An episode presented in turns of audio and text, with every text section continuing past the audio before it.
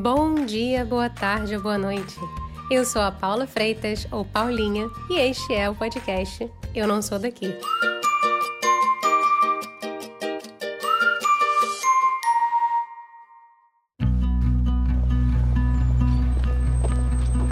Você já imaginou estar andando por uma rua mega movimentada e esbarrar com ninguém menos que Paul McCartney? Ou um dos membros da família real britânica? Pois é, a Julia Ramil teve essas sortes na vida. Ela, que é minha amiga, produtora, comunicóloga e super guia do Me Leva a Londres, mora há mais de 5 anos na capital inglesa. Sair do país a levou a uma redescoberta profissional e a um amor crescente por essa cidade que ela hoje chama de casa. Bora lá! Ju, muito obrigada por você estar aqui para a gente conversar. Olá! Estou super animada. Pode estar sorrisada, gostosa. A gente pode matar a saudade que está matando a gente, fala aí. É, só assim. Ainda bem que existe essas coisas, né? Essa, essas coisas virtuais aí hoje em dia, para a gente ficar juntinhas de algumas maneiras. De muitas maneiras. Uma delas é podcast. então vamos começar do começo. Primeiramente, quem é Júlia Ramil? Eita, então, oi, eu sou Júlia Ramil. Eu sou muitas coisas. Essa eu acho que é a pergunta mais difícil que alguém pode sempre fazer para outra pessoa, porque são tantas coisas que definem a gente, né? E depende muito do ponto de vista, da, do, com quem você está falando, para quem você vai falar, com, né, o que você quer mostrar. Então, posso mostrar um milhão de coisas. Mas eu sou a Julia Ramil, amiga da Paulinha, há muitos, muitos anos. eu moro em Londres, mas eu sou carioca. Sou formada em comunicação social, cinema, com a Paulinha. a gente faculdade juntas e depois a vida levou cada uma para caminho, vários caminhos diferentes que se encontraram muitas vezes por aí. Até que a gente conseguiu realizar o sonho de morar na mesma cidade por pouco tempo e abalada pela pandemia. Mas mas eu estou em Londres vai fazer seis anos daqui a pouco. Mudei de carreira, apesar de eu ter trabalhado muito tempo com cinema e TV no Brasil. Quando eu mudei para Londres, eu mudei de carreira e, e agora eu trabalho com turismo e com marketing digital. Criei minha empresa aqui, recomecei do zero, passei por várias coisas. Também faço, enfim, faço meditação, yoga, sou vegetariana, amo viajar, Saudades. Sou bem viciadinha no celular, na internet, entre várias outras coisas que podem me definir por aí. E sou a louca do chá. A louca do Isso, chá. Depende do, depende do ponto de vista que você está olhando para você saber quem sou eu. Ela é tudo e mais um cadinho. É. Que eu não sou, ainda estou descobrindo. Pô, mas já vai fazer cinco, já vão fazer seis anos que você já tá aí. É, já tem cinco anos e meio que eu tô aqui. Vai fazer seis anos daqui a uns meses, eu acho, é isso. O Tom já fez seis anos, então. E aí, aí você tá falando aí do Tom, já tá dando um spoiler, que é o seu marido. Spoiler, spoiler. Meu marido. É, eu vim pra cá por causa dele, né? O amor me trouxe para Londres. Eu falo que é muito engraçado, porque muita gente tem o sonho de morar em Londres, as pessoas amam Londres, né? Tem essa. Tá, tá, muito no imaginário romântico das pessoas, acho que de, como vários outros lugares também, né, da vida.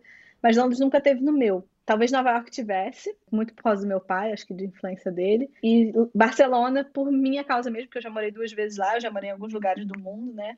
E Barcelona eu acho que seria a cidade que eu escolheria morar se eu pudesse escolher sem pensar em nada. Mas eu morei duas vezes lá, acabei voltando para o Brasil as duas vezes e não tinha pretensão nenhuma de sair do Brasil de novo, pelo menos não naquele momento. Mas o amor fala mais alto, a gente tem que ter coragem para acreditar que o amor vale a pena, e ele até agora valeu bastante.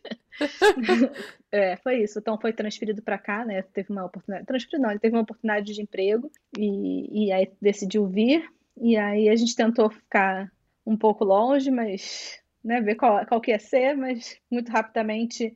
Acho que na primeira vez que eu vim para Londres para visitar ele com esse olhar também de moradora, né, tipo, não ter as obrigações como turista, eu também comecei a, a me apaixonar pela cidade, né? Eu já tinha vindo para Londres mais nova, e dessa vez que eu vim, eu, eu lembro que eu caminhei muito, eu caminhava na cidade, e foi exatamente nessa época de fevereiro, há seis anos atrás. E, e, e, não era. Agora tá muito frio em Londres, tá fazendo um frio absurdo, mas na época não fazia, não tava fazendo tanto frio, tava uma temperatura, tinha dias bonitos, Londres com sol não tem como não se apaixonar, né? É outra coisa. E aí eu caminhava, lembro de caminhar na beira do rio, de caminhando, caminhando, caminhando, conhecer a cidade toda bastante a pé, assim, e falar, acho que eu tô pronta para vir morar aqui para explorar isso aqui também com outro olhar, né? Então, foi isso, essa foi a minha mudança. Pô, mas foi uma senhora mudança, porque você largou tudo, você largou carreira, você largou a família e foi a correr atrás do amor, né? Foi fácil isso? Como é que foi, emocionalmente falando? Não, foi bem perrengue. é muito forte falar largou, né? A gente usa mesmo essa palavra largou, mas eu acho que são escolhas que a gente vai fazendo na nossa vida a minha família eu nunca vou largar, eles vão estar sempre comigo. Eu falo com os meus pais todos os dias, desde que eu saí do Brasil, e espero continuar falando.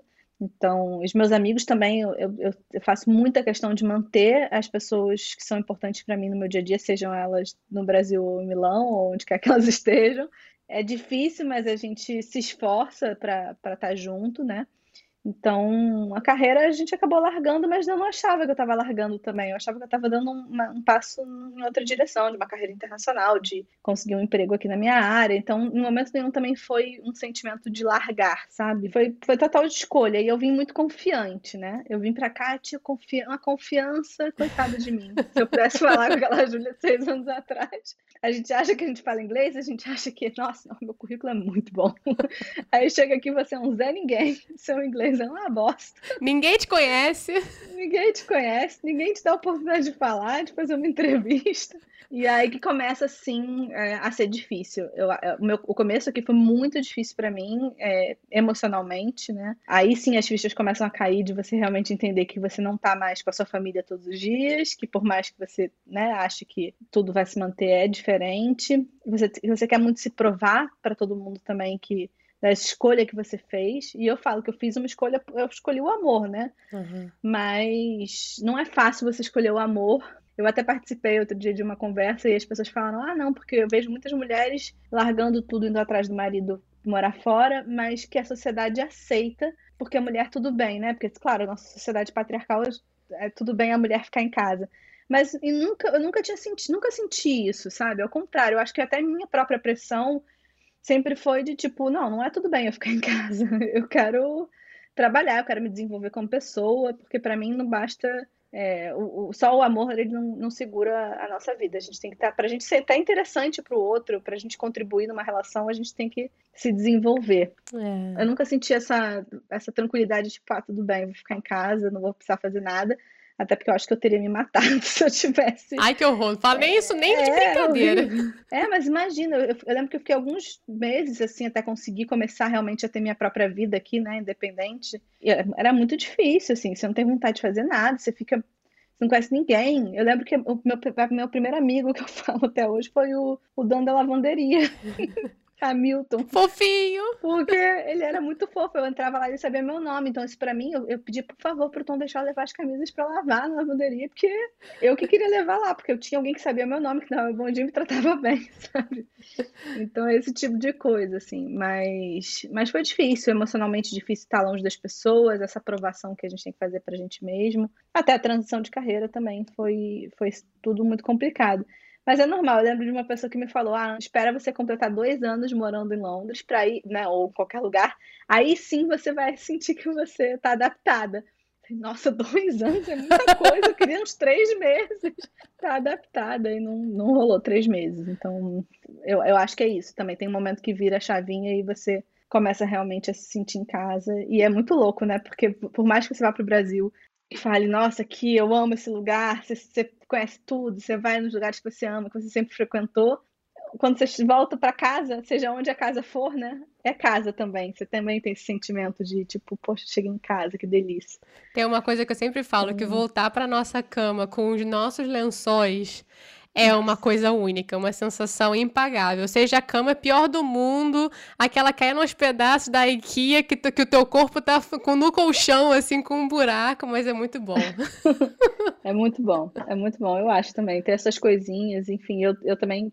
Acho que é isso, né? Você vai construindo a sua casa do, do jeito que, que é, até sua comida na geladeira, várias coisas assim que vão, que dão essa sensação de casa também, muito boas, né? Mas assim, você falou, né, Ju? Você mudou de carreira e tal. Você agora está trabalhando com turismo. Você acha que no Brasil, assim, acho que para quem não te conhece, também, talvez seja interessante falar que você trabalhava como produtora, né? Você acha que isso te ajudou nessa transição para o turismo e para a comunicação de marketing digital? Ah, com certeza. Eu, eu, eu acho que no começo foi muito difícil entender é, isso, né? Até que a gente estava falando de largar a carreira. Hoje em dia eu vejo que eu só tô onde eu tô por tudo que eu construí. Então eu nunca joguei nada fora. Tudo que eu estudei, né? Eu fiz pós, eu trabalhava com produção de cinema e TV, eu fiz filme que fez sucesso, que passou no cinema, eu fiz vários programas de televisão, todos os canais que vocês podem pensar. Eu realmente tinha uma carreira bem consolidada e forte. Eu trabalhei com Rock in Rio três edições, duas ou três edições, nem sei mais, é, Copa do Mundo. Eu fiz várias coisas que foram bem fortes, assim, para minha carreira, mas eu acho que tudo que a gente passa na vida, seja grande ou não, tá? Assim, eu acho que não importa o tamanho, né, a dimensão do que você faz, isso te, te vai, vai construindo quem você é e com certeza isso tudo me deu embargo, né? Assim, tipo, experiência para poder trabalhar com o que eu trabalho hoje. Então, muitas vezes eu vejo, assim, eu e conversando com pessoas, até para lidar com certas situações, imprevistos. Eu falo, a veia de produtora para o turismo é essencial, porque tem coisa mais normal no, enquanto você está viajando do que você passar um perrengue. Não tem. Se não tiver perrengue, praticamente você não está viajando. Então, ter essa sagacidade de conseguir é, descobrir uma coisa, solucionar as coisas rápidas, é, montar um roteiro também, pensar com a parte lógica, né, de logística, entender as coisas com mais facilidade, isso tudo faz parte do que eu desenvolvi como produtora. E, obviamente, isso tudo me ajudou muito a trabalhar com produção de conteúdo, porque eu vendo né, o meu serviço todo na internet. Então, eu produzo, além de tudo, eu sou produtora de conteúdo, é que hoje em dia todo mundo é produtor de conteúdo, né? Mas eu realmente me dedico na produção de conteúdo, eu faço roteiro, eu escrevo as legendas, eu escolho a foto, posicionamento da legenda, tudo, tudo isso, todo esse, né, esse olhar que eu tenho até dos stories no Instagram, por exemplo, eu falo, é, um, é uma novelinha, um cinema ali, um, uma chance de você estar tá mostrando as coisas e você faz o recorte que você quer fazer também, né? Isso que eu acho importante. Você tem esse olhar do que, que vai ser mais valioso das pessoas consumirem, o que, que vai ser. É, talvez, né? Coisas que às vezes a gente, ah, para mim pode ser legal, mas para o meu público isso vai ser legal. Eles vão querer acompanhar isso, pra, vai ser interessante. Então, eu acho que é, é isso. Acho que toda essa experiência me ajuda muito. Fora o contar histórias, né? Que eu acho que acaba sendo a coisa principal do meu trabalho hoje, seja contar histórias no Instagram nas redes sociais ou contar história no, no meu, nos meus tours, né, nos passeios, com certeza é desenvolvido em toda a experiência que eu tenho, tudo que eu estudei para trabalhar com cinema e TV. Então, eu sou uma contadora de histórias, eu amo, eu amo contar história, seja sentar na mesa do bar, seja no tour, seja pensando num, num conteúdo né, digital, ou enfim, que for. Eu falo que isso tudo faz parte também da minha dessa experiência toda, né? Com certeza, pô, nem fala. Mas assim, agora vamos, vamos entrar assim um pouco mais em Londres, porque e a sua vivência em Londres, né? Porque eu acho que você falou um pouquinho disso logo no início, que é que todo mundo tem essa idealização de Londres, é uma coisa muito cinematográfica, todo mundo vê em série, vê em filme. E acho que todo mundo vê The Crown hoje em dia, ou muita gente vê The Nossa. Crown, né? Então tem esse frenesi, monarquia.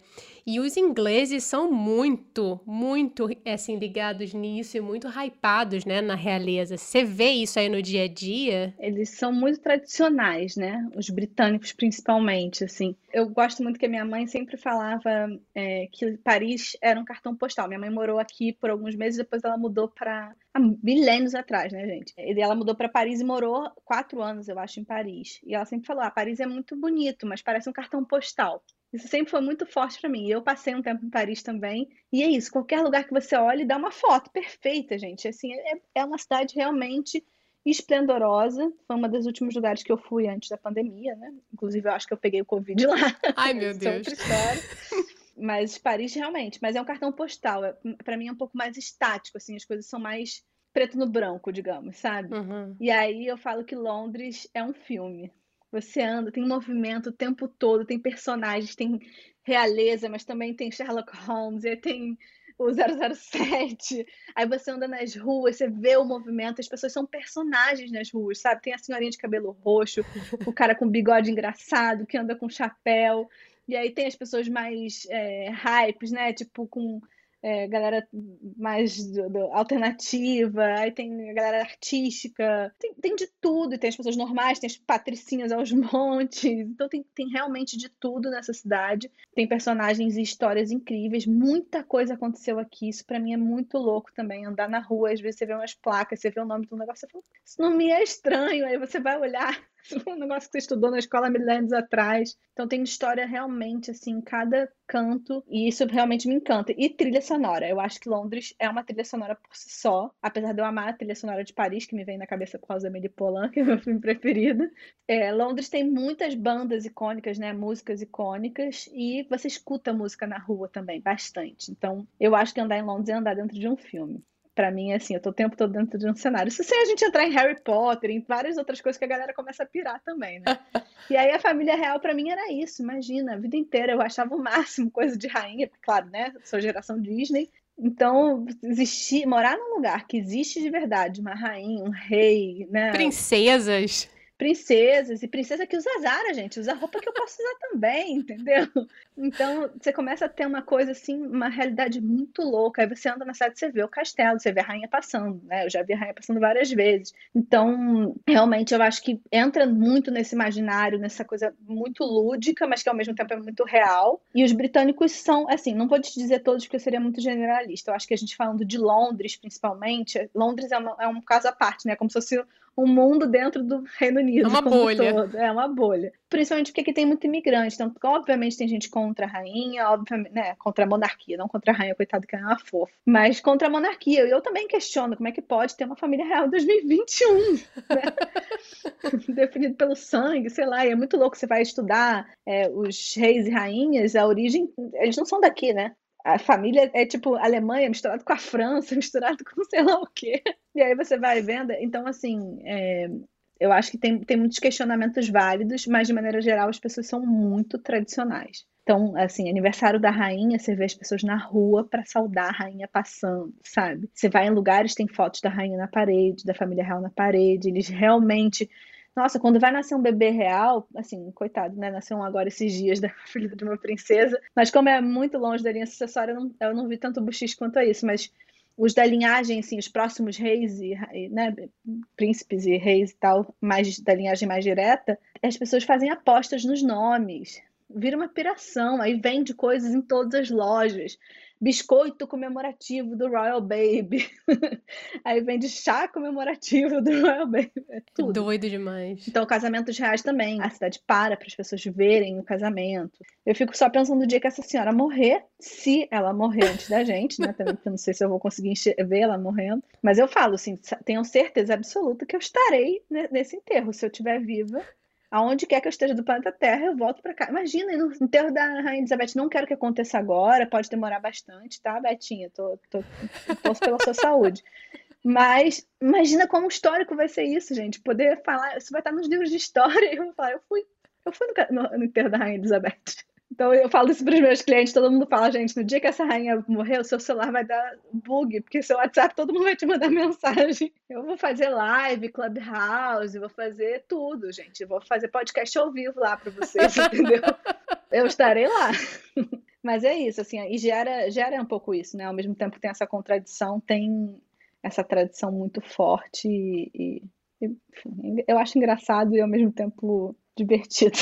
É muito curioso, né? Porque essa questão da monarquia não é só dos ingleses, né? Você mesmo. Acho que você cansa de receber brasileiro aí que uma das, uma das coisas é andar no Palácio de Buckingham, ver o palácio, ou ficam num frenesi se vem o carro da rainha passando. É ou não é verdade? É, total.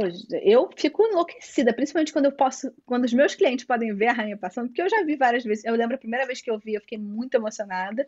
É sempre muito excitante, assim, ver qualquer pessoa da família real, mas quando alguém, algum cliente, gente que não mora aqui, pode ver, é muito legal, porque as pessoas ficam tipo, cara, é real, sabe? Esse negócio é real.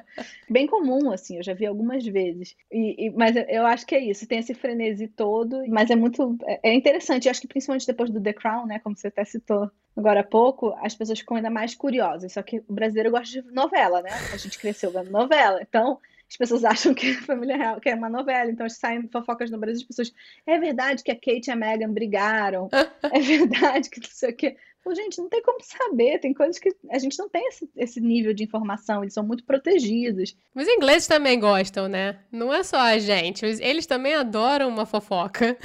Adoram, mas é que eu atendo os brasileiros, né? Tem, são, são a fofoca dos brasileiros que eu lido.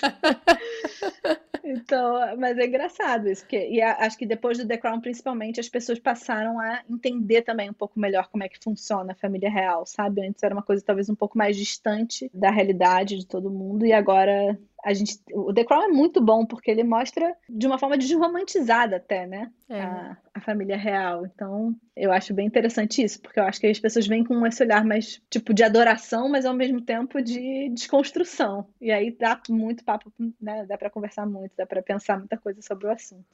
É infinito. Falar de família real é infinito. Né? Não tem fim. Porque você começa a falar dos mais antigos. Se a gente falar só dos atuais, deve demorar umas 50 horas. Mas você começa a entrar nos anteriores, então, vai ficar horas conversando. Porque eles ditam muita coisa, né? Hoje ditam muita coisa, mas antigamente também ditavam do mundo. Eu falo, a Rainha Vitória, se ela tivesse tido Instagram, gente, não tinha pra Karda... nem nada pra Kardashian, não. Era só a Rainha Vitória. Por quê? Porque essa mulher influenciou o mundo, ela influenciou o mundo de uma forma absurda.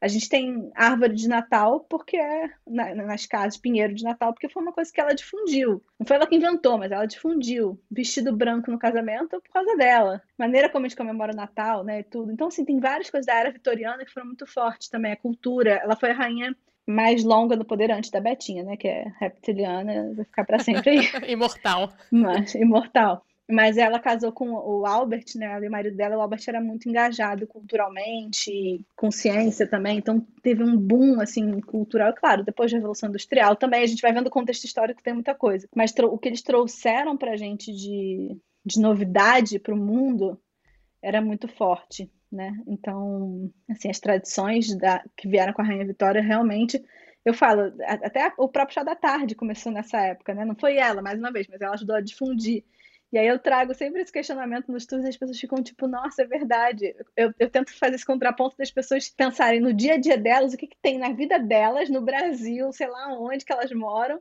que são influenciadas pela Rainha Vitória e ninguém nunca nem tinha ouvido falar da Rainha Vitória, provavelmente, né? Porque, enfim, não é tão, uma rainha tão popular assim fora daqui, mas. Você vê, né? Eu acho muito legal. Ela deixou marcas. Falando em chá da tarde, dona Ju. Hum. Você que é a louca dos chás, também conhecida por essa, por essa paixão que é a flora dentro de você, é mito ou é verdade que todo mundo bebe chá aí à tarde?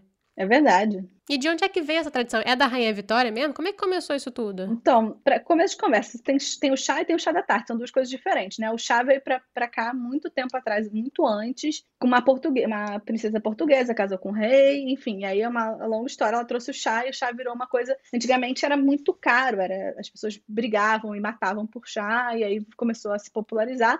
Hoje em dia, chá é das coisas que, das poucas coisas que não tem taxas do governo. Então, é porque é considerado um produto, é, como é que diria, primordial, necessário da, da, da, população. Então, assim, as pessoas tomam muito chá. Em inglês, toma chá com leite. Eu não consigo, mas fica tipo. Porque eles tomam chá preto, principalmente, né? É.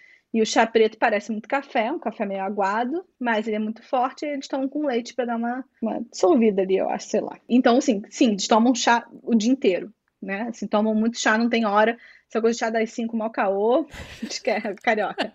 Caô, não tem chá das 5, chá é qualquer hora. Às 5 horas, normalmente, eles já estão bebendo cerveja. Essa é verdade. Realzão. Momento realzona. É real. Vamos, vamos jogar real aqui. Cinco da... Aliás, 11 da manhã já estão bebendo cerveja, porque acho que a cerveja. Rola, rola uma, uma discussão se qual é a bebida nacional, se é cerveja ou se é chá. Eu até arrisco dizer que cerveja talvez seja mais forte depois da minha vivência aqui de quase seis anos. Olha! Que o que esse povo bebe aqui tá, é, é bem forte. Hoje eu vi uma, um meme dizendo que tá, a gente está de lockdown, né? E o meme dizia que os pubs vão reabrir em abril, só que sem vender bebida alcoólica. e a Sebastião falou: as piscinas também vão reabrir sem água. É exatamente isso, né? Eles, eles entram nessa piração. Tipo, pra eles não existe. Álcool é, É vital, tanto que, assim, teve muita coisa que ficou fechada, mas o pub estava aberto durante esse tempo, então, realmente. Mas eu não vim aqui falar de cerveja, que não é minha especialidade. o chá, o, o chá da tarde, na verdade, começou com a Revetória, mas o chá da tarde é essa tradição de você sentar de tarde para fazer um lanche, tá? Então, que nem a gente senta para tomar um café com leite com pão na chapa, Uhum. eles fazem isso também, né? De tarde dá uma fomezinha. Só que naquela época lá atrás, né? Vamos falar, a gente está falando de 1800, as pessoas não tinham dinheiro para ter mais uma refeição. Então, elas tinham as refeições padronizadas, né? Almoço, café da manhã, né, café da manhã, almoço, jantar.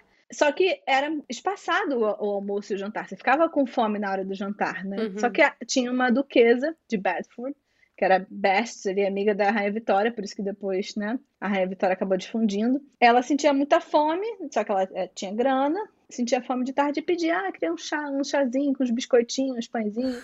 E aí vinham umas coisinhas para ela comer de tarde. E aí ela começou a chamar as amigas, amiga, vem aqui em casa, um chá comigo. Aí foi, aí começou a falar, poxa, lá na casa dela tem isso. Aí a rainha começou a fazer também no palácio, chamar as pessoas também, e virou uma tradição ter no meio da tarde essa nova refeição, né? Que nada mais é do que o lanchinho. Então é isso, são comidas leves para dar uma forradinha no estômago para você aguentar o jantar. Só que o que é interessante é que isso é o afternoon tea, né? A galera mais popular, né, tipo os trabalhadores, a classe trabalhadora, não tinha dinheiro realmente para ter mais um, Uma refeição. uma refeição, mas eles queriam fazer parte da moda, né? Claro. Todo mundo quer fazer, todo mundo quer entrar.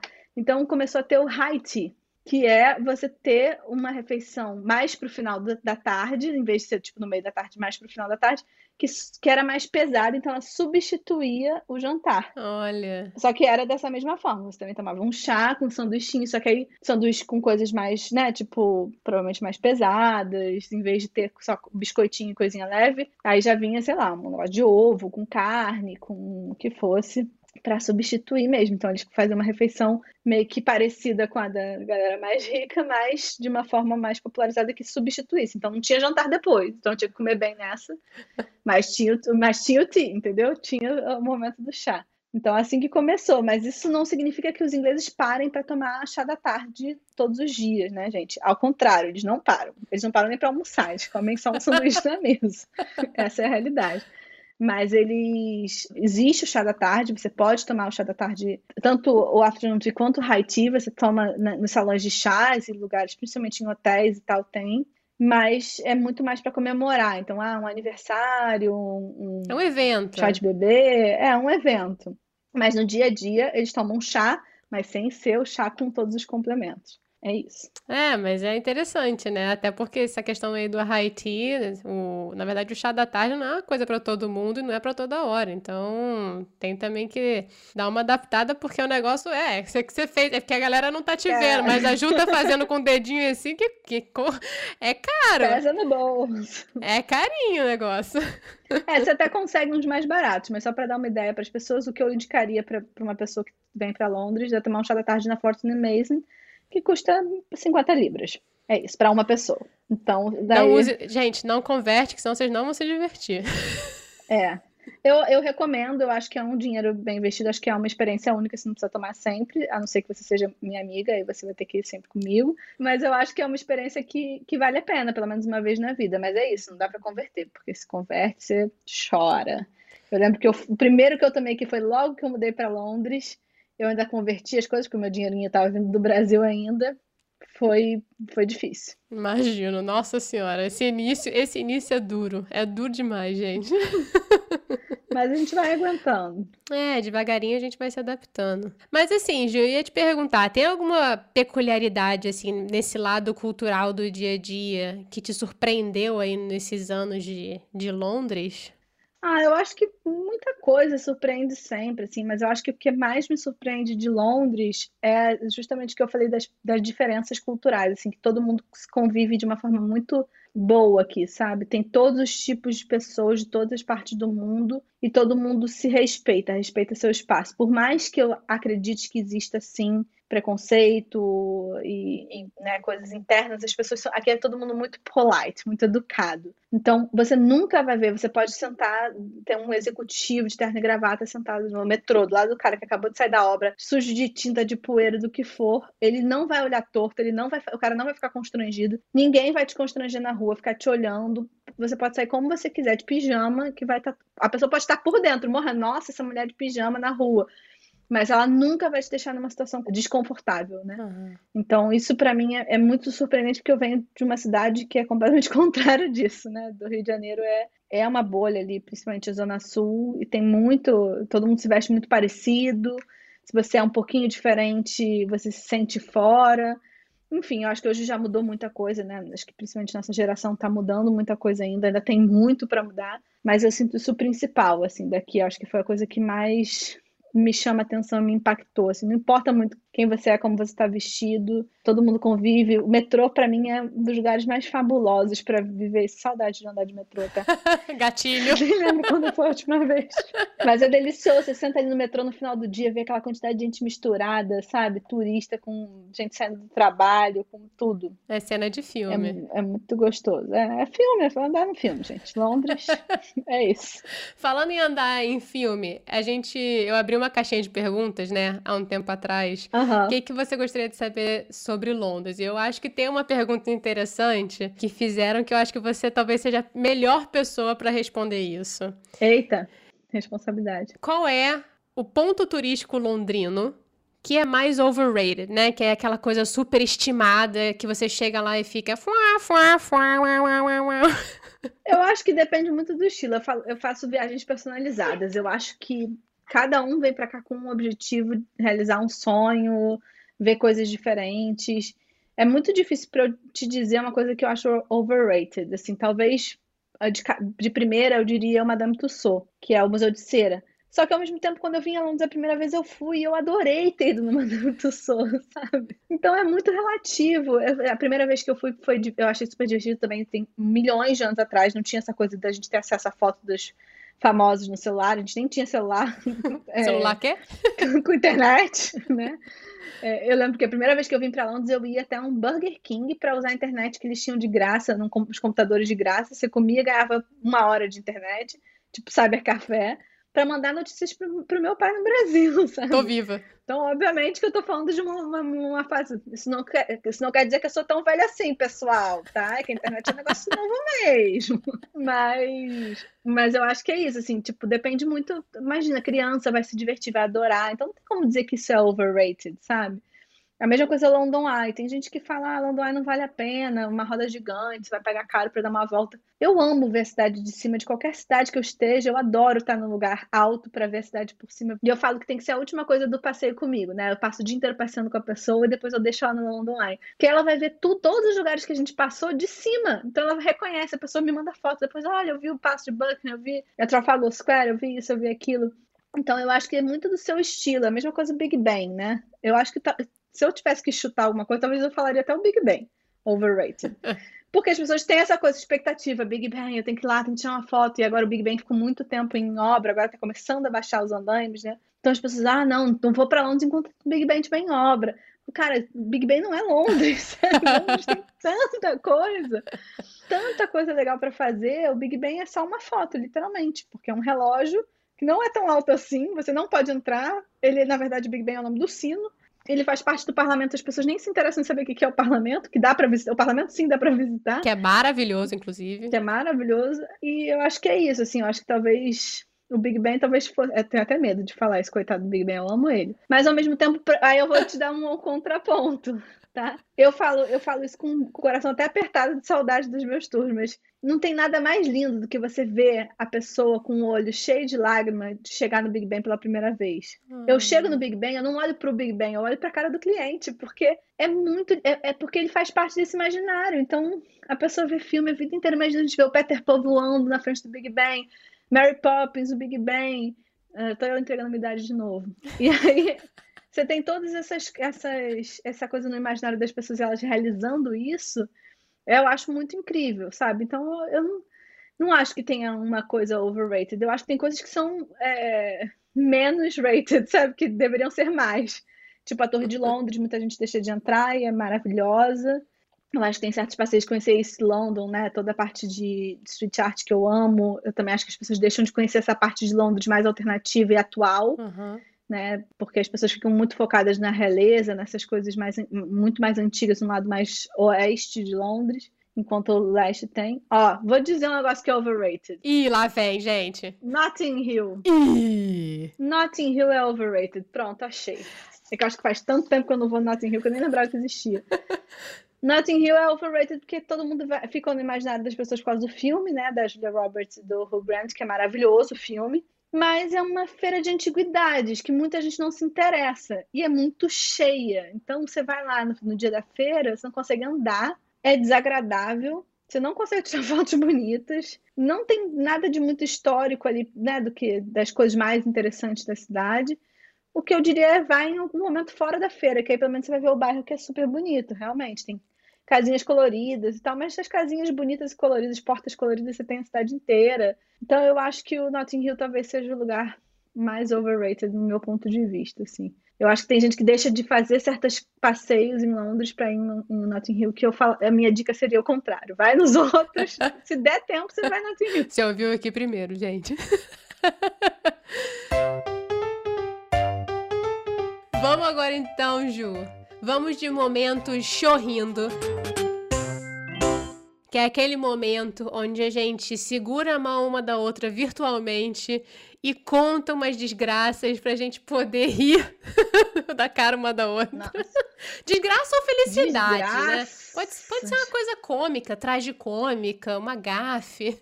Desgraça. Nossa, não sei desgraça. Você tem uma história excelente aqui que eu vou dar um spoiler de um encontro. Ah, mas isso não é desgraça. Isso é a melhor coisa que aconteceu na minha vida de Londres. mas é uma história excepcional que eu acho que você deveria contar. É um caos. É um né? caos. Vamos falar assim, é um caos. São causos. Eu, causos eu tenho muitos. Para coisas bizarras. Ah, coisas bizarras assim. Eu, eu, eu estive aqui durante algumas, alguns atentados, né, que tiveram em Londres, que são raros mas eu estive aqui, isso deu muito medo. É, é realmente, assim, depois que passa, você compara com as coisas do Rio de Janeiro. Nossa. Você fica até tranquila. Mas, realmente, assim, isso, isso, são momentos que foram bem difíceis morando fora e passar pandemia também morando num país que não é o seu, né, de vivência, não poder estar tá perto dos seus pais. Hoje vi minha avó sendo vacinada, fiquei super emocionada. Falei, nossa, nossa imagina que tudo que eu mais quero é, é poder estar tá com ela, né? Estar tá com a minha família. Então, obviamente, acho que passar por esses perrengues realmente são difíceis. Assim, acho que a gente passa por muito perrengue. Com certeza tem muitos momentos bizarros. Mas eu tenho muita história, assim. Eu acho que eu, eu tenho as histórias da família real, eu tenho as histórias de pessoas que eu cruzo na rua de coisas engraçadas. Eu, eu, eu costumo rir mesmo quando, quando as coisas são. Né, tirando esses momentos mais pesados mesmo. Eu sempre transformo as histórias em coisa pra gente rir, contar na mesa do, do pub, pra gente mandar um áudio longo pras amigas, ou a gente mandar só uma foto que já deixa todo mundo já logo chocado, que foi o caso da minha foto com Paul McCartney, que ficou todo mundo. Eu, eu lembro que eu só mandei a foto para as pessoas, não conseguia nem falar. Eu não conseguia nem falar. Peraí, retrocede. Então eu vou contar a história, eu vou contar. Retrocede isso aí, porque você falou, mandou uma foto pra galera, inclusive pra mim. Ao vivo. Ao vivo. Que você não acreditou. Não, pensei que fosse uma foto montagem.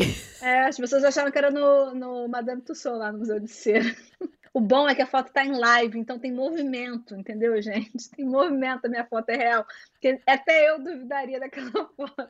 Eu vou contar. Eu sou uma fã de, de Beatles desde sempre, criança. Sempre escutei a vida inteira Beatles em casa. E eu só vim para Londres a primeira vez, lá quando eu contei do, né, nos tempos das cavernas, pré-celular com internet.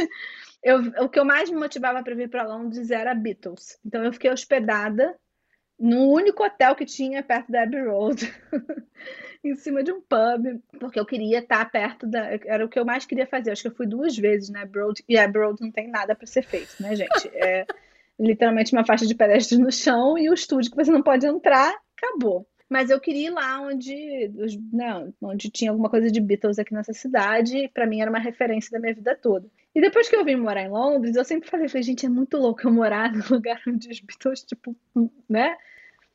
Fizeram a história deles, não são daqui, mas fizeram história, eles são pessoas daqui. Eu moro na mesma cidade que o Paul McCartney. Isso para mim era muito surreal. Muito fora da realidade. E eu não sou uma pessoa, Paulinha sabe, eu convivi com artistas a minha vida inteira, trabalhei com cinema e TV, tenho pessoas na minha família, enfim, nunca, eu não sou o tipo de pessoa que vou parar qualquer pessoa na rua. Aliás, eu nem reconheço, eu tô literalmente cagando, sabe? Para mim são pessoas normais, a vida normal. Não, não, eu não, não sou uma pessoa que me deslumbro com um artista. Mas eu sempre falei, o Paul McCartney eu prefiro não encontrar. Porque se eu encontrar, eu não vou saber me comportar. Porque eu sou muito fã do cara. E, e para mim é, é, é, quase, é quase como se eu estivesse uma pessoa morta, sabe? Porque é muito fora da realidade você encontrar, ainda mais quando você vê toda a história bitomania, com as pessoas correndo atrás dos caras na rua, os caras não podendo ter vida. Então, assim, esse é o contexto para mim. Eu tenho uma amiga que já tinha visto o Paul num café e ela me deu o nome do restaurante do lugar. Eu nunca fui. Eu falei, eu não quero ir. Porque se eu encontro Paul McCartney, eu não vou me comportar, eu não quero encontrar com ele. Mas num café, se eu acho que eu vou interromper o café do cara para falar com ele, não sei o que, que, eu faria. Então eu não prefiro não falar. Aí tem gente que fala, ah, não, já viu um amigo do amigo, já viu ele no, no metrô. falei, é mentira isso, gente. Não encontrou metrô, Paul McCartney. tá mentindo. E para mim, eu sempre, eu sempre eu lembro de bater muito na tecla disso, assim, tipo, não quero, prefiro não encontrar. E eu sei onde é a casa dele, que é do lado da Abbey Road. Então, quando eu vou lá com o cliente, eu até levo as pessoas na porta. E meu pai, quando eu levei meu pai, meu pai ficou rindo, falando: gente, ele não mora aqui, porque olha o tamanho desse muro, qualquer um pula. Realmente, ele não mora uma parte do tempo nessa casa, mas é a casa dele mesmo. O Rafa, meu amigo, diz que já viu ele ali andando, entrando, saindo, sei lá. Eu também acho que é mentira. Não tem uma foto para me provar. Eu acho que é mentira. Então, eu não acreditava. E aí, é, tem um ano e pouco, né? Porque foi dezembro de 2019. Tá vendo? Eu premeditei. Nesse dia, eu lembro que eu falei pra minha psicóloga: falei, eu acho que eu, eu não tenho mais nada para viver depois. Aí veio a pandemia, entendeu? Foi a pandemia. Eu sabia que era um sinal para, tipo, me dar uma coisa boa, porque vinha, vinha uma dificuldade depois. Mas, enfim. É, então, nos períodos pré-pandemia, onde a gente andava normalmente na rua, não sei se vocês lembram disso, eu fui almoçar com um amigo no centro, ali no centro de Londres, perto da Oxford Street, que, para quem não conhece, é a rua de comércio. Então, você imagina, a rua que tem mais comércio na cidade, aqui não tem muito shopping, né? Então, literalmente, a rua enorme, cheia de loja. Isso era dezembro, dia 12 de dezembro, ser, não, 11 de dezembro, para ser mais específico. Véspera de Natal, gente, assim, né? Dias antes do Natal. Bombando. Lotado, lotado, assim, lugar lotado, cheio de gente, muvuca, não sei o quê. E aí eu peguei um ônibus, fui, desci ali perto e fiz um caminho diferente do que eu faço normalmente, do que eu faria. E aí, no que eu tô andando no meio da rua gravando um áudio, porque eu sou dessas que falam muito, como vocês já perceberam, gravando um áudio para uma amiga, eu falo no meio do áudio, então esse áudio existe. Eu falo, eu acho que eu, eu é o Paul McCartney, acabei de ver o Paul McCartney, e desligo o áudio. Eu cruzei com o cara no meio da rua, ele andando, literalmente, ele veio na minha direção, na calçada, e eu andando na direção dele, a gente se cruzou, e eu tive um ataque, assim, no, meu coração acelerou, eu falei, cara, o que, que, eu, que, que eu faço? É o Paul McCartney. Aí liguei pro Tom, pro meu marido, então, Júlia, óbvio que não é o Paul McCartney. tipo, o que, que você tá falando? Ele no meio do trabalho, eu histérica. Ah, Paulo, Paulo, tava com pão na rua. E eu nisso olhando para ele, né? Acompanhando ele continuar caminhando. Eis que ele vira e entra numa loja de violão. Ah, gente, não tinha como não ser o Paul McCartney, né? Se eu tivesse uma loja de sapato, eu não ia atrás do cara, mas era uma loja de violão, de instrumentos musicais. Então, eu vou lá ver. E aí eu fui até lá, assim, eu tô falando de metros de distância, né, disso tudo. E, obviamente, na hora que eu tava, que eu falei pra McCartney, eu falei, pô, McCartney na cara do homem, né? Então ele deve ter escutado eu falando. O Tom tem a teoria até hoje que ele tava fugindo de mim, então ele entrou na primeira loja que ele viu. Eu entrei na loja, tremendo. Não, gente, eu não faria isso por absolutamente ninguém. E eu, tanto que eu entrei na loja pedindo desculpas. Eu, Paul, desculpa. Eu olhei pra ele e falei, é você, Paul, desculpa, desculpa. Eu não sei como é que eu falei inglês também, porque nessa hora você não existe barreiras para a língua, né? E eu assim, pô, desculpa, me desculpa. Eu só pedi desculpa e ele veio me deu um abraço, não tem problema. Oh, foi, ele foi muito fofo, muito, muito fofo. Eu falei, eu sou muito sua fã. Eu fui não sei quantos shows, acho que eu já fui mais de 5, 6 shows do Paul.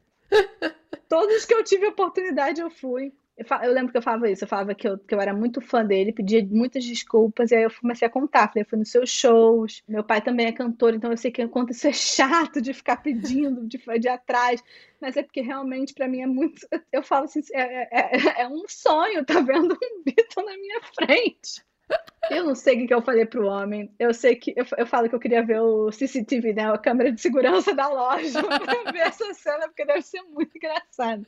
Os caras da loja não deviam nem ter tido tempo de realizar que o Paul McCartney estava dentro da loja deles, porque eu fui muito rápido também. E aí eu, eu virei para ele e falei assim: posso tirar uma foto com você? E foi muito rápido. Gente, pensa que aquele dia que você sai de casa sem nem ajeitar o cabelo, porque você só foi ali almoçar com seu amigo, literalmente foi esse dia. Eu tava com um casaco velho, cabelo todo desgrenhado. Eu tô horrorosa na foto. Não devo ter passado um pingo de maquiagem no meu rosto esse dia. Nunca mais eu vou sair sem maquiagem na rua. Pera aí. Não, mas você, naquela foto, você tava vestida com o maior sorriso que eu já vi você dar na Exatamente. sua vida. É o maior sorriso da minha vida, com certeza. É o maior sorriso. A Paulinha vai postar no Instagram depois a foto, vocês vão ver, porque eu tenho certeza que ela vai me pedir. E, o, e aí o Paul tirou, falou, ele deu uma cogitada, assim, tipo, mas ele, ele topou na hora, pegou meu celular, deu pro cara da loja, o cara da loja que tirou a foto, e a foto ainda é fantástica, porque o fundo é todo de violão, porque a loja era uma loja de instrumentos musicais. E ali eu agradeci ele mais uma vez e fui embora e não voltei. Ou seja, eu não fiquei pentelhando do cara também, né? Tipo. Claro. É, fui embora. E eu liguei pro meu amigo do almoço. E ele nem não entendia nada do que eu tava falando. Eu liguei pro, pro meu marido chorando. E ele não acreditava. As pessoas só acreditaram na hora que elas viram a, a foto. Ainda bem que eu tenho a foto pra provar. Mas foi muito engraçado porque depois eu descobri que o Paul é uma pessoa que não tira foto com as pessoas. Que imagina também, né? A gente tá falando do Paul McCartney, não é tipo o Fiuk, né? não é uma pessoa que qualquer, assim, tipo, é um cara que qualquer pessoa reconhece, né? Um cara que é um ídolo de muitas gerações, né? Tipo, internacional. Internacional. Então o cara deve ter o dia inteiro a gente pedindo pra tirar foto com ele a vida dele inteira. Então eu sei que ele adotou, depois eu descobri, né, que ele adotou isso. Se eu soubesse, talvez eu não tivesse pedido a foto. Ele adotou essa postura de não tirar foto com as pessoas. Então ele só tira foto eu acho que provavelmente em meet and greet, essas coisas de camarim específicos de shows. Uhum. E aí eu tinha foto, a foto viralizou na internet, assim, bizarramente. Aparecem todos os fã-clubes de Beatles do planeta, porque as pessoas falam, nossa, olha que fofa, ele tirou foto com essa menina, não sei o quê. E como eu tô muito feliz na foto também, as pessoas vieram. E a quantidade de fã de Beatles que veio conversar comigo, me pedir, me contar, pedir para contar a história. Então virou assim, a minha vida paralisou naquele momento. Eu vivi intensamente a história do Paul McCartney por alguns dias, contei muito essa história para as pessoas. E realmente marcou a minha vida, assim, eu falo, foi, foi um grande presente de Londres e um, um grande presente para minha vida toda. Alguma coisa de certo eu fiz nessa vida para merecer esse momento.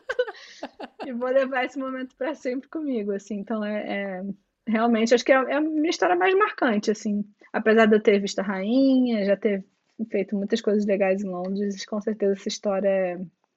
Não tem melhor, né, gente? É. Não tem melhor. Digamos que depois dessa fica difícil até terminar com o próximo bloco. momento que a gente vai de bate e volta, que eu tô chamando de momento Marília Gabriela. Bora? Adoro, adoro Marília Gabriela. Meu sonho é fazer a Marília Gabriela com você. Um dia desses eu te pego lá no Clubhouse. Safado sem vergonha. De papo com Paulinha. Então bora. Bora, Ju. Vamos. Príncipe Harry ou William? Harry, com certeza. Vai ser amigo, né? Um medo. Um medo? Ai, que essa pandemia nunca cabe. Chá com leite ou café com leite? É, só se for leite de coco ou, ou de aveia. Aí pode ser qualquer um. Não, mas aí vai ser café com leite. Chá, chá é puro. Uma viagem. Nossa, uma viagem é, é, é, é chato uma viagem só. Pode ser duas. Pode ser duas. Eu te dou essa, eu te dou essa, essa colher de chá. Tailândia Irã. Olha ela. São duas viagens que marcaram bastante para mim. Uma expectativa? Vacina para todo mundo. que a vacina chegue para todos nós. Ah, voltar à vida normal logo, né? Eu acho que essa é a maior expectativa de todo mundo. Voltar, a gente poder se ver, poder viajar. Minha expectativa é poder viajar ainda em 2021. Essa é a minha expectativa mais real, porque na hora que eu puder, via puder viajar, que as coisas estão tranquilas. Amém. Uma música dos Beatles? Ai, Julia é só, é só do John Lennon, né? Esse meu nome vem daí. É, uma música só sei, me veio à cabeça All You Need Is Love, mas nem é minha preferida. Foi o que veio primeiro, é o que vale, então. É, essa foi difícil. Blackbird, não sei, são tantas. Última, Clayton ou Cledir? Cledi! Ai, tadinho do meu Dindo, mas pai é pai, né? Cledi, Cledi é meu pai. Ele sempre vai ser o preferido. Amiga, agora vamos lá de momento modo avião, que é onde a gente dá dicas de filme, livro, música, qualquer coisa que esteja aí na sua cabeceira, ou no seu fone de ouvido, ou no seu coração, na sua mente. Bom, no meu fone de ouvido atualmente só tá o Clubhouse, vocês me desculpem. Eu acho que quando vocês escutarem esse podcast talvez já tenha acabado a modinha, mas a gente tá gravando na semana que a gente tá viciada, que acabou de começar. Então, tenho escutado coisas bem legais lá, tem sido uma troca super rica. É, podcast, eu sou fã do Não Sou Daqui, é um podcast maravilhoso. Bomba pra cacete.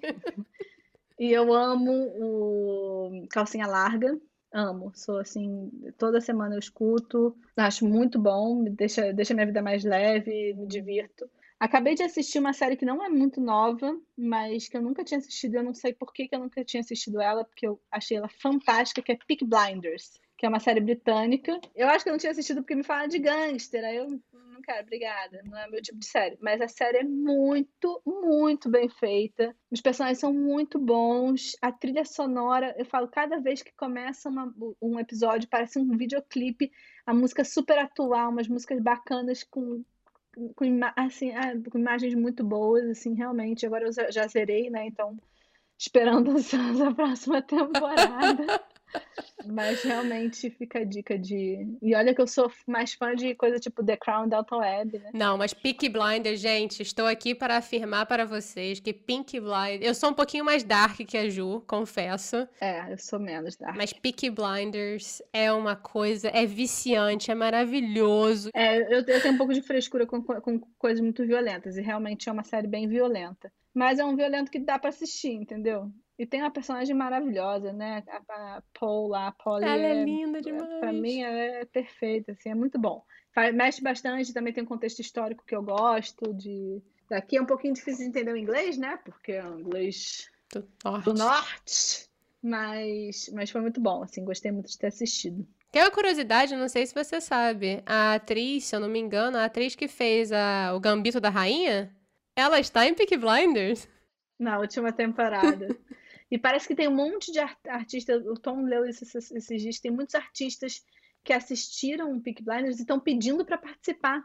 Então que na próxima temporada tem várias né, possibilidades de artistas bem grandes, assim, de fazer alguma participação e tal. Então acho que é bem legal, assim, eu achei a série muito bem feita, assim, vale, vale bem a pena. Depois a gente assiste outras coisas, no lockdown a gente não para de assistir coisas, né? Mas eu acho que essas são as, talvez as minhas dicas principais do momento. Nossa, amiga, acho que muito valioso. Calcinha Larga também maravilhoso como podcast. Tenho só que te agradecer muito pela conversa. Obrigada a vocês. Muito bom. Eu tô amando esse seu podcast. É muito bom poder conhecer a história das pessoas, falar um pouquinho sobre morar fora, sobre nossa perspectiva do mundo também, né? Com certeza. É tão bom. A gente passa muito perrengue, mas no fim das contas a gente aprende tanto né, com esses perrengues. A gente aprende muito com os perrengues, a gente aprende muito com, as, com a cultura diferente. E é um privilégio duro, mas é um privilégio. Exatamente. Então, muito bom poder escutar. Eu tô amando poder escutar as pessoas dos outros lugares. Aí tô ficando desesperada para conhecer esses lugares, viajar. Meu Deus do céu. Desespero. É gatilho total. Começa o episódio México, aí eu já começo, ai meu Deus, eu preciso comer esse negócio que ela falou, preciso ir lá ver esse negócio dos mortos. Aí começa a China, aí vem o Japão. É, é, muito, é muito doído, entendeu? Mas a gente continua escutando, porque a gente gosta. afinal de contas, não, são, não é uma coisa sobre os lugares, afinal de contas, são sobre as pessoas, mas sobre as pessoas, né? A gente tá falando com os seres humanos que passam felicidades, tristezas e comemorações e superações e... e é a coisa mais maravilhosa, né? Mas é o que tem mais de maravilhoso nos lugares, não são os lugares em si, são as pessoas que estão naqueles lugares. Então, por isso que é tão fantástico, né? Tão bom você, você poder escutar um pouquinho da história de cada um, porque é sobre isso, eu acho, a vida. Com certeza. Sobre a gente conhecer, trocar com todo mundo. Nossa, amiga. Queria te dar um abraço e te agradeço muito, mesmo, mesmo, mesmo. Daqui a pouquinho a gente vai dar abracinhos, vacinados todos. Com certeza. Muito obrigada, parabéns. E estou aqui aguardando o momento que a gente vai poder te entrevistar. A gente podia fazer todo mundo que você está entrevistando te entrevistando um dia. Isso ia ser divertido, ia ser divertido para editar também, inclusive. Cada um manda, manda uma pergunta, entendeu? Puxa um papo. Acho que ia ser interessante. Acho que a gente pode fazer o especial de Natal assim. Um FAQ. É, o especial de São Nível, que é mais perto que Natal. Então, fica aí já a ideia. Joguei, joguei. O Eu Não Sou Daqui foi apresentado por Paula Freitas, editado pela Stephanie Debilly, com design gráfico da Gabriela Outram e consultoria do João Freitas. E hoje a gente desafia você a recomendar o Eu Não Sou Daqui para no mínimo cinco pessoas. Tá preparado? Bora lá, vai! E não esquece, por favor, segue a gente no Spotify, bota cinco estrelas na Apple Podcasts.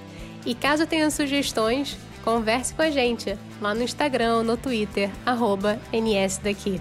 Até semana que vem!